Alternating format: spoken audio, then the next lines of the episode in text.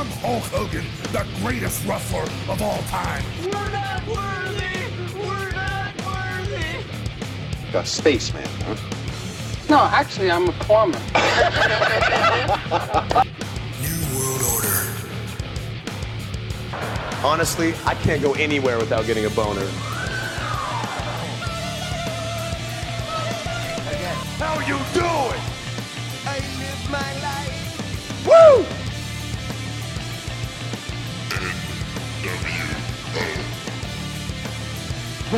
Sweet baby Jesus in the office.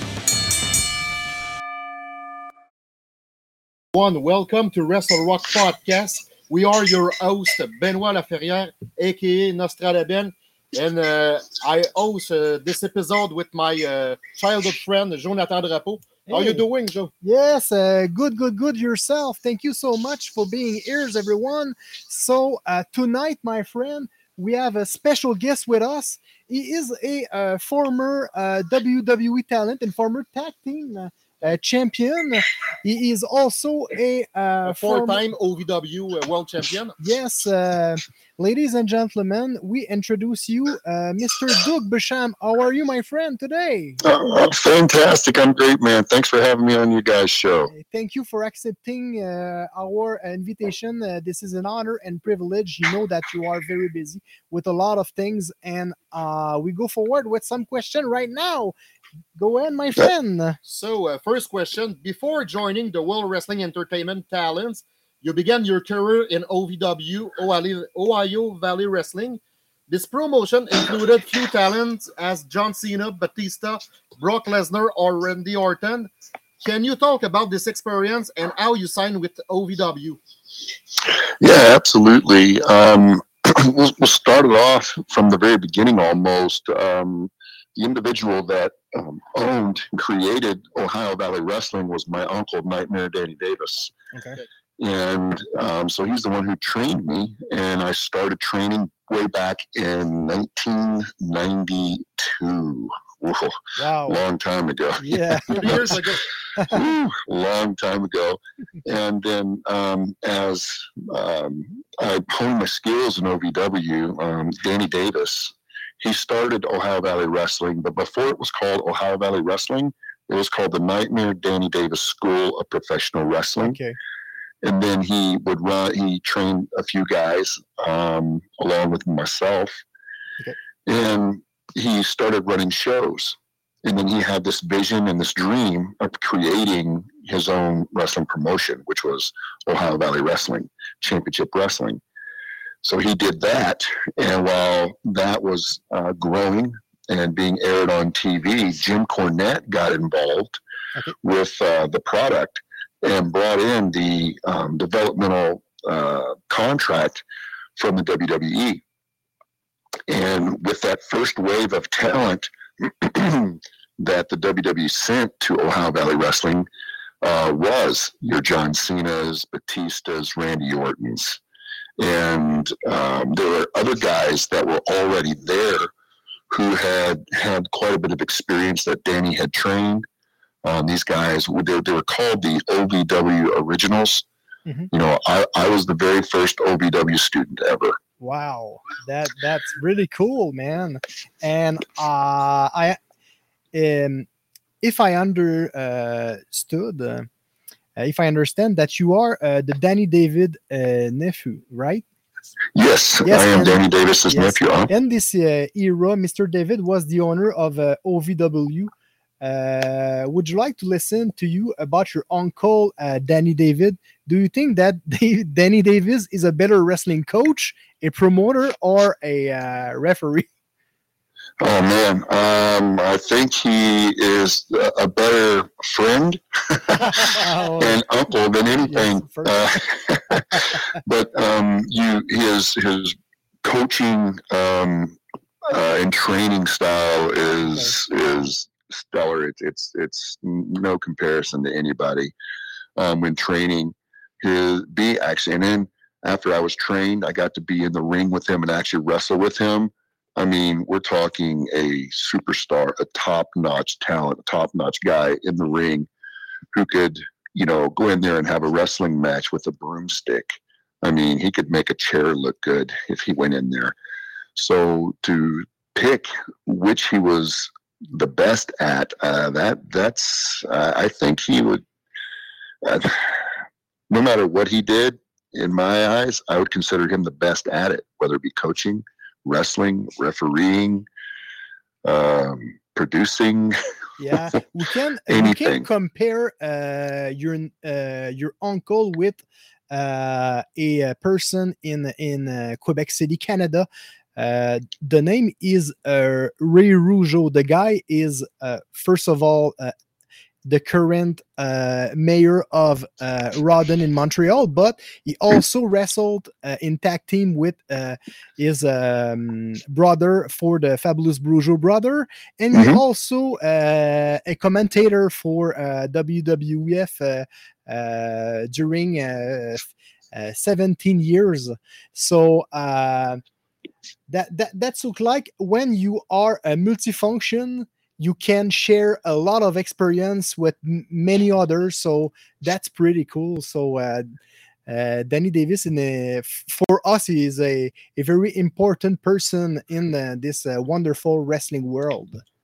And you're absolutely correct. When some when when an organization has the opportunity to have someone like Danny Davis or Rougeau uh, give their experience, whether it be on the microphone, in the ring refing, in Yeah. the back agenting, and whatever, that's a big is asset a C'est ça. gold gold mine. Yes. exactly exactly so go ahead my friend Okay, uh, Mr. Basham, how was the OVW WWE E transition? How was the OVW WWE transition? Yes. Well, yeah. for uh, for you uh, I, I, yeah, I've been asked this question before, and um, it's in my experience. I spent ten years in OVW before I got my developmental contract, and Mhm. before I moved up to the active roster in the WWE. Um, cool. It was WWF, then they switched it over to WWE during that Mhm. transition period I was there. So I'll just call it WWE. Yeah. Um, it was kind of like uh, whenever you did did either of you play any type of high school sports? By chance? Eh, soccer baseball basketball uh, anything like that. I compared it to like this. Moving from ovw to wwe was like going being the starter on your high school basketball team Yeah. and then going to college. Yeah it's that- different. that- that's pretty it is different. Yes, and then uh, can you compare uh, the university uh, football uh, with uh, the, the the NFL, or that it's not the same thing?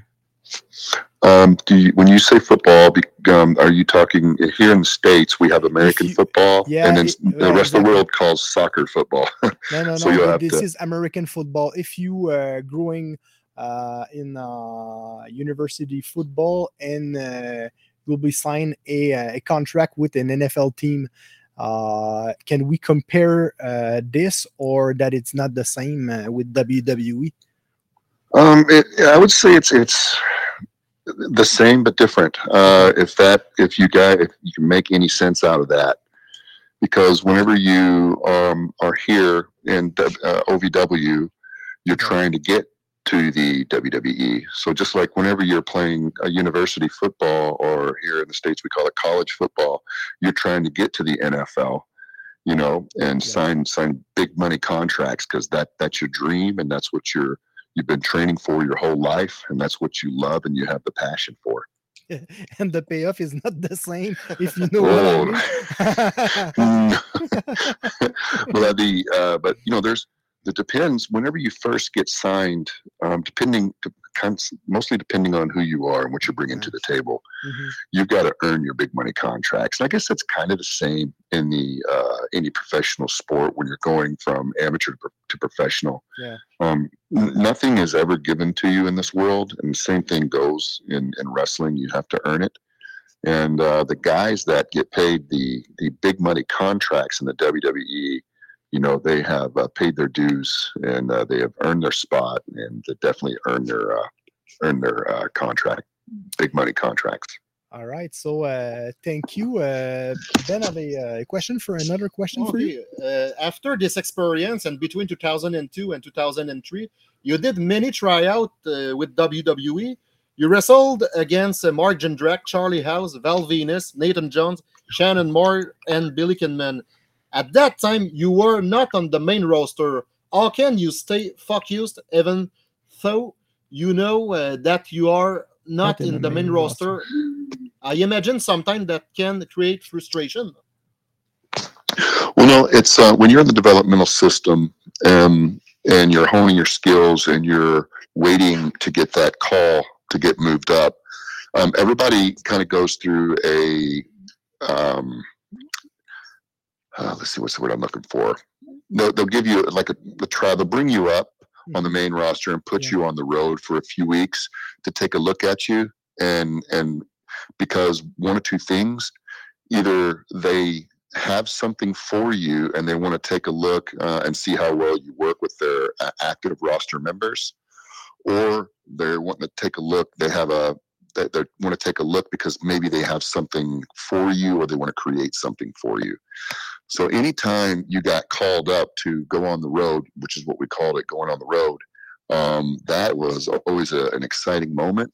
Um, and if there was any frustration that would come a, come a, uh, come about, it would be sitting in the developmental territory for one, two, three years, waiting for that call up, waiting for you know your time, waiting for that that big moment. So as far as staying focused, um, that, that it was pretty easy to stay focused. It's uh, keeping from getting frustrated was the was the main thing Yeah. about not getting called up. Okay. And uh, finally, in uh, 2003, uh, you uh, officially signed a contract with the WWE. That's pretty cool.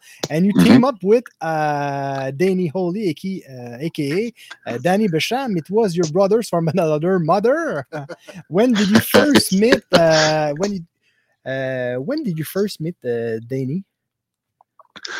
Uh, first met Danny uh, back in back in OVW before the developmental territory even came. Okay. Um, he was a he was a kid just right out right out of high school. He was young, nineteen, you know, good looking kid, athletic, and I think he was nineteen. I was uh, I think I was five five or six years older than him. Mhm. Uh, so I had been training for a few years when he when he came in to be trained, and then um, he just uh, watching just just being around him. Uh, Before I mentioned there was the OVW originals. There were four of us, so I, I was the first one, the first student. So I was the first original. The second guy that came in is another individual you guys may have heard of, Nick Dinsmore, who was Eugene. Yeah. Um, the third individual, you guys would have heard of this this guy too, uh, Rob Conway of La Resistance, Yeah. Of course. You know, and then eh, with um, um, uh, what Sylvain, uh, Sylvain Grenier, I think yes, Sylvain. Yes, Sylvain Yep, Grenier from Sylvain, uh, good good guy too. Yeah, I like Sylvain, a good guy as well. And then also um, Danny, uh, Danny Holly or the Damage, uh, Danny Basham. He was the the fourth, Okay. and um, so we were called the Four Originals, and we were the the base of OVW, and we were also the base of the the core that helped train all these developmental guys that WWE was sending in. So we got to work. I mean, the, the guys like John Cena, Dave Batista, Randy Orton, Brock Lesnar, and the slew of others who came through and went on, um, got a core base of their training with me, yeah. Danny, Nick Dinsmore, and Rob Conway. That's pretty Now- cool because uh, Yeah. can you imagine how you you are on the right place with the right person? So what an uh, what a wonderful experience. Oh, and, and it, you know what? I, I'm not saying that I'm the reason that these guys were successful. Not at all. They, they are. They're the reason because they put in the hard work and, and they're they're all very talented. But I did get to help them hone their skills. Yeah, and you you learn a lot of experience with with this. So that that's pretty cool. Okay, uh, Mr. Basham, you and uh, your uh, partner Danny, you have been managed by Linda Myers, aka Shaniqua. What's the matter with her? We think that she is retired. Yes or no? Yeah, I think she's retired, and uh, basically the story behind Linda. Uh, I'll, I'll, I'll, I'll give you guys a good story here. This you guys will like this. The the reason that Linda got put with me and Danny in the first place was when when we got moved up. You know, Danny and I, when we were in OVW, we were in a faction called the Revolution, and that was just a, a faction that you, that I was like the leader of, and I had a group of guys that you know wanted to help me take over OVW because my uncle Danny, you know, promised me the company, and I was bitter and all that. All that was just storyline stuff, mm-hmm. right? So in in my faction, um, I was called the Machine, and I saw this movie. I think it was eight millimeter with Nicolas Cage, and there was it. It was about underground snuff films or whatever, and there was this character in there who wore black leather pants, uh, a black leather mask, and was just like a was a real was a killer. And I said, "Oh man, that'd be a perfect wrestling character." so I went out and got the uh, black leather pants and um, leather pants and, and leather mask and all that, and I called myself Machine. And I brought the idea to Jim Cornette at the time, and he loved it. And then the machine was born. So there's where uh, the black leather pants came from. And then anybody who joined my faction would wear black leather pants also. So when we moved up to the WWE, we continued to wear our black leather pants. And there we got assigned this rider to us. And he had went to a Britney Spears concert and Britney Spears was dressed up like this dominatrix, and all of her male dancers had on black leather pants. Okay. So this this writer had the genius idea because me and Danny wore black leather pants mm-hmm. to put a dominatrix with us. So yeah, that in came in came Linda Miles. So that's how she got introduced into the wow. to the Basham Brothers squad. and then you know she won she won tough enough. Um, Linda Miles was was a very athletic individual and um, I, I, don't really think that she was, oh, a body, she was a bodybuilder. Uh, no, she was she was um she was a she was a basketball player. Oh, okay, okay. And and she was just genetically gifted, and you know she, man, the the, the girl was in shape. I can tell you that. Oh yeah. She was, you know, eh, I say this and I mean this in in a positive light. She was a freak of nature. Um, because she was just built so well, and I was always so jealous. I'm like, Linda, don't stand so close to me. You're you're built better than I am. but um, you know, so basically, I, she was so competitive that I believe uh, I don't know this 100. percent This is my perception. I believe she saw the tough enough um, competition as a challenge, and she wanted to go win because she's so competitive. So she went and did it, um, won, and was like, "Oh crap! I guess I got to do this wrestling thing now." So she came in, and, and she really didn't have like a lot of uh, guys who who break in, like myself and Nick and Rob and Dano, had that passion for it, and we we breathe it, live it, love it, eat it, drink it, wrestling, wrestling, wrestling. Um, I think she just kind of saw it as something to do, and she really didn't have that passion. And she was she, very dedicated to a professional wrestling world. Well, she she gave it her best. She gave it her best try. Yeah, yeah, yeah. She gave it her best try. Yes. And um, but at one point, Vince McMahon said that she just needed a little bit more training, a little more fine tuning. So he they sent her back down to OVW and put me and Danny on the shelf um, until we got repackaged. And when she was down in OVW, I think she just decided it wasn't for her anymore. So she she just uh, hung up her boots after this uh, after this you receive your first uh, title shots against uh, Los Guerreros, Eddie Guerrero and Chavo Guerrero, and you won your first uh, tag team championship. How do you feel after this wonderful uh, accomplishment? Well, I'll tell you what, everybody has goals in life, yeah. and whenever you can reach and accomplish that goal, it's, a, it's an amazing feeling. And one of one of my goals in, in professional. I had a, I had a couple of goals that I wanted to accomplish in my life in, in professional wrestling. One is I wanted to work for Vince McMahon. I wanted to work for the WWE. Mm-hmm. So I, I, made it there and I checked that off. Two, I wanted to be uh, in a WrestleMania. I was in WrestleMania 20, 21, and 22. So I checked that off. And then three, you know, I wanted to wear wear gold. You know, I wanted to be a champion. It didn't matter if it was tag team champion, cruiserweight champion, hardcore champion. It didn't matter at all. I just wanted to wear. I just want to have a say that I was a champion of some sort. So we became tag team champions twice.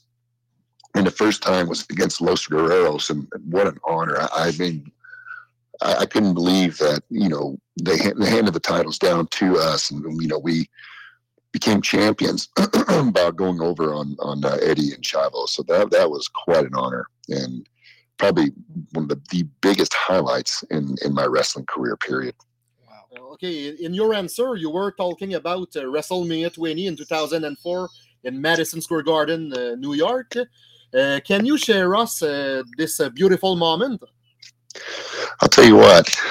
If if you go back and if you if they if you can watch the the entrances of that uh, four corner tag match when when me and Danny come out of the door, they had like doors that swung open and you, you came out. And I mean, this the Madison Square Gardens was sold out, twenty thousand plus people strong and when I walked out those doors, you could see for a split second, I totally came out of character and I was in awe. I was and if you, if, I mean, if you can get the DVD or whatever, you'll see it because I go, oh my God. and you could just see that moment on my face. And then Danny's like, come on, we're going to work.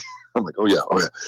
But um, it, it was like a, surreal a surreal moment. You know, it was it was a dream come true. I was, I, you know, I, I made it. I did it. I did it.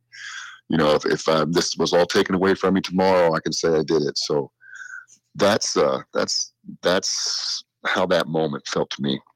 Yes, and after this uh, WWE experience, you worked for TNA uh, for the total nonstop uh, action uh, promoting by uh, Dixie Carter. Have you preferred this promotion or WWE first? Well, I always wanted to work for the WWE. That was that was my goal. And when I finally got there, and then they were finished with me, I'm like, oh, well, there, there's more than one wrestling promotion in, in the world. Mm-hmm. So, uh, and Jim Cornette, here's a funny story about my release and in my hire getting hired in the TNA. Go ahead. Um, on I was at home. I was at home at my visiting my because I lived in Tampa, Florida, and my parents lived in Louisville, Kentucky area, actually in southern Indiana. Okay. And my my grandfather had just passed away, so I came home to go to this funeral. And I was in the rental car headed to the funeral home, and I got the phone call from Johnny Laurinaitis he, you know, I saw it was a Stamford number, and I'm like, oh, okay, maybe they're wanting to call me and bring me back on the road because I've been sitting at home for for a little bit. Um, Johnny calls me up and he goes, "Hey, Doug, Johnny Laurinaitis, how you doing?" I go, "Hey, Johnny, what's going on?" Uh, just you know, come back home. My grandfather passed away and going to the funeral. and he goes, "Oh God." Oh, I'm gonna have, we gotta we, we have to let you go. so I was like, that had to have been the worst moment for him, and it was probably the one of the worst moments for me because when he told me that, I mean, what timing? I'm getting I'm getting uh, future endeavored uh, while I'm home going to my and, grandfather's uh, funeral. So we can predict uh, the future with uh, with all the family. So I remember a guys from um, uh, Montreal called Frankie the Mobster. he he had a tryout for WWE once again, and uh, during the tryout, he received a message that uh, his brother passed away. so he go back to uh, to Montreal uh, once again. And uh, a second time, he received another uh, proposition with WWE. So he going there. And the same thing for, I believe that an uncle or I think it was his father. His father yeah exactly his father. So we go back so we understand that the, the situation. And if we uh, if you are comfortable with this I can uh, uh, Benoit have a, a, little bit the same situation because me and my uh, my partner Benoit uh, wrestled for over uh, ten years, and uh, uh, one time um, Ben was supposed to uh, to include it in a in a wrestling promotion in uh, in Canada, and uh, just before he started uh, for uh, for for the promotion, he he received a message that his mother passed away. So. we understood all the situation. that's a very embarrassing. that's so uh, it, it was just just a horrible timing. You know what I mean? It's like, but but nobody, you know, nobody knows. Nobody No, knew. I- I they they had a he had a job to do, and Yeah. he did it, and it was just at the worst yeah. time possible. Uh, but So- now we have a uh, a very good uh, situation. Uh, on your Facebook page, you announced that in uh, 2003 you will uh, do in a ring ring return for the OVW promotion soon. Uh, why you decide to come back in wrestling industry? That's Ah, good that's really question. cool. Good question. um, well, you see, I, I started out in OVW 30 years ago, right? Yeah, So um, I went and and helped build OVW, the very first student in OVW. I helped build OVW and made OVW my my base. Went on to have a career in the WWE, and then uh, after my WWE career, had a short run, ten, tenure in the Total Nonstop Action Wrestling, and then before I finally decided to just kind of, you know, I, I don't I don't want to say retire because I never really retired. I just kind of hung my boots up. You know, I traveled the world for a couple of years because that's something that I wanted to do.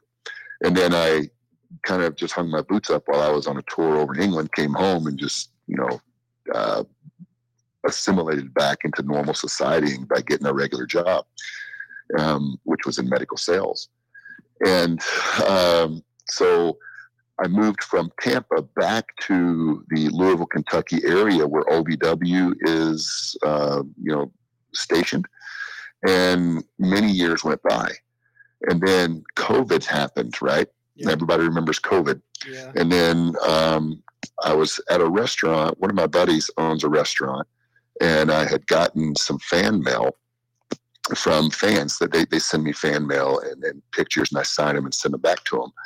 And uh, this this uh, military veteran sent me some pictures and sent me this really heartfelt letter saying, you know, thank you for everything, and and you know, um, and I signed signed the uh, pictures and one of the the owners, my buddy, goes, "Hey, I took those pictures. Remember?" And I go, "Yeah, I remember you. Yeah, because he used to do photos for um, the WWE, and back in the day, OVW had photo shoots and stuff like that, so they could sell pictures. And this guy had gotten some of them, so I was like, "Oh, cool." Then he was like, "You know, I got a bunch of pictures left over. You think maybe Danny Davis or Jim Cornette or maybe Al Snow would want to buy these pictures?" Because Al, Al Snow had purchased OVW from my uncle. oh, so nice. Yeah, and Al Snow is now the owner of O- Ohio Valley Wrestling, OVW. have you uh, a scoop or uh, no? What? No, no. I didn't know. Uh, we don't know, huh? Also, I didn't know he, that he was uh, The the, the, act- The- the current new owner. owner. Okay, that that's Yeah, cool. Yeah, yeah, you guys, you can look that up on uh, ovwrestling.com uh, dot com website. You can check it out. Okay. The the Al Snow Wrestling Academy. You know, um, he's Gladiator Sports Network. It's all part of OVW now, and uh, Al Snow, he is the he's the owner, um, and and running a, a pretty tight ship there. But uh, so uh, Greg is my friend who has these pictures. He goes, "You think any of these people would want to buy these pictures?" And I go, "I don't know. I will go check." So I called my uncle Danny and asked him, and he said, "No, you know what? I bet Al would. You know, why don't you give Al a call?" So I did. I called Al, and at that moment, the the state of Kentucky was was shut down, and they couldn't run any shows or have crowds. But Indiana, which is right just right across the bridge from Kentucky, was starting to open up and and uh, allowing small crowds to gather with you know social distancing inside. So I went over to the building where they were uh, filming and uh, saw Al and talked to him for it had been years since I've seen Al, years, years, and went in and, and said hello and was watched the show and and was backstage. You know, he was producing his show and doing all that stuff, and I'm just sitting there watching guys. Right now, now granted, I haven't been around wrestling, haven't been in a wrestling arena or or even watched wrestling for like 12 years, right? 10 years. So I'm sitting there behind Al watching him do his thing, and all of a sudden I start getting that itch. I'm like, oh, ooh, I'm starting to itch again. This, oh, I'm getting that wrestling itch. and I know Al saw it. He saw me, and he afterwards we talked, Mhm. and he goes, "Hey man, how'd you like the show? What'd you think?" I go, "Man, everybody did good." And small talk, and he goes, "Hey, you want to come back next week and maybe help me agent one of the matches?" And of course, I jumped on it. And all along, what Al was doing was he threw out some bait. I took the bait and he reeled me in. and so here we are two years later. Um, I'm helping. I'm, I'm Al's right hand man now at OVW. I'm the head trainer for the advanced classes for his for the OVW school. I help help him in writing the show, producing the show, Cool. agenting the show, promoting the show. I'm the road agent for our house shows. So, uh, I'm his if I man. understand, you are the Danny Davis oh. 2.0. yes, yes, I am. I am Danny Davis 2.0. Uh, so there, so now, um, being part of the show, uh, right now, OVW is taking part in a uh, project, Okay. and um, which I, I really can't talk about. Um, and you keep your ears to the wall, you guys do a little research, you can figure it out on your own. But I, I'm not allowed to talk about it. So um, what we have on this huge project, we have had like three big pay-per-views, Okay. and um, I guess what you would call August 27th, which is next Saturday, Wow. we're, we're calling it OVW's the big one, which is equivalent to WrestleMania. So it's our WrestleMania Wow. and we have a huge card. And uh, Al Snow came to me and said, because of this huge television project that we're we're doing here, I have an idea of maybe getting in the ring. And would you want to get back in the ring and tag with me against you know these two guys for special stipulations? And I said, "Oh man, that means I'm going to have to get in the gym and work out and lose weight, and get in the ring and take, No you know, get, take because, bumps." uh, because the pandemic is not easy for the body. I, I know, right? And I, I'm 50 years old now, you know, so I'm like, oh man, that's asking a lot. But you know, I said, yeah, I'll do it. Uh, I've been training hard. I've been in the gym. I've been dieting. I'm, I'm feel better than I think I've ever felt in 30 years. So next next Saturday on the August 27th um, at the OVW's the big one, our pay per view. Uh, Doug Basham and Al Snow will be uh, yes. teaming together to face Wow. a couple of other individuals and uh, I'm pretty excited about that and if anybody listening any you can you can get this uh, you can watch this pay-per-view um, off the FITE TV network Yes, exactly. you can, You- you can rent it yeah Yes, we can watch the the event uh, live on uh, FITE TV. So uh, every listener, we invite you to go there uh, to support this uh, wonderful promotion because there's a lot of talent like uh, Kal Herro, uh, Josh Yes. Ashcraft, uh, Leila Grey, um, Doug Basham. Doug Basham, Hey. Al Snow. Al Snow. the list goes on we have james storm james Yeah, Storm's Jimmy. Cowboy, Maha, James- Mahabali Shera Yeah, Harry Uh, Alexander, Jessie Godderz. Yeah, many uh, team, uh, Many talents. many talents are there. So many Yeah, yeah, yeah. That's pretty cool, I mean, man. we have we have a very uh, talented um, uh, staff locker room. I mean, our our talent talent right now is the best that I've seen in OVW. I think since the the, the developmental developmental days, I would compare our locker room today with what was in there with the Brock Brock Lesnar, Cena's, Batistas.